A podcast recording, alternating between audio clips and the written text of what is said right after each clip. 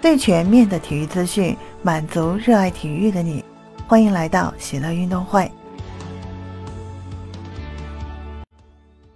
你好，我是在韩国的喜乐。今天是四月二十五号，二零二二年劳伦斯体育大奖揭晓。此前，跳水梦之队曹缘、全红婵、谷爱凌均在候选之列，但最终无一人当选。十九岁的美网冠军拉杜卡努获得年度最佳突破奖，李娜亲自发声祝贺。此前，曹缘是劳伦斯年度男子最佳运动员候选人，全红婵是年度最佳突破候选人，谷爱凌是年度最佳极限运动员奖候选人。跳水队是年度最佳团队奖候选人，但最终他们都没能最终当选，尤其是全红婵和谷爱凌没有当选，很遗憾。全红婵在东京奥运会上一鸣惊人，拿到了奥运金牌。此后全运会，全红婵继续出色表现，尤其是全红婵不仅实现了突破，还奠定了自己在跳水界的巨星地位。客观来说，全红婵的突破也很大。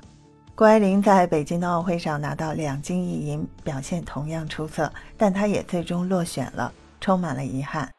但是劳伦斯体育大奖揭晓时，还是有我们自己人的身影，那就是李娜。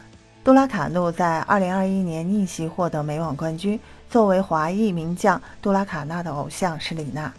现在李娜发声：“我是李娜，我想在此前向你表示祝贺。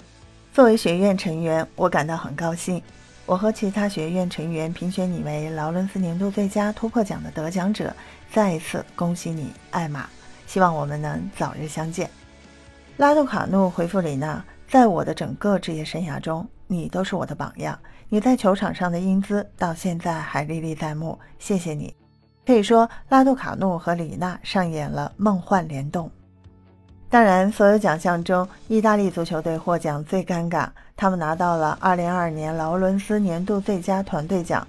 去年的欧洲杯，意大利获得了冠军，并将不败纪录延续到34场，但最终他们无缘卡塔尔世界杯。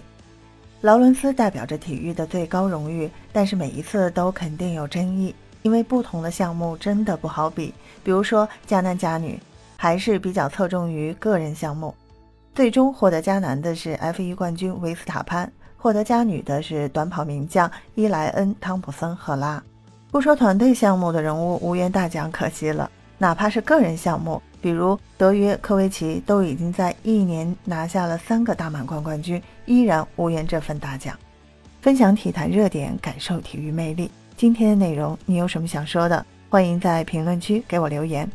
感谢收听喜乐运动会，也欢迎您的转发、点赞和订阅。我们下期节目见。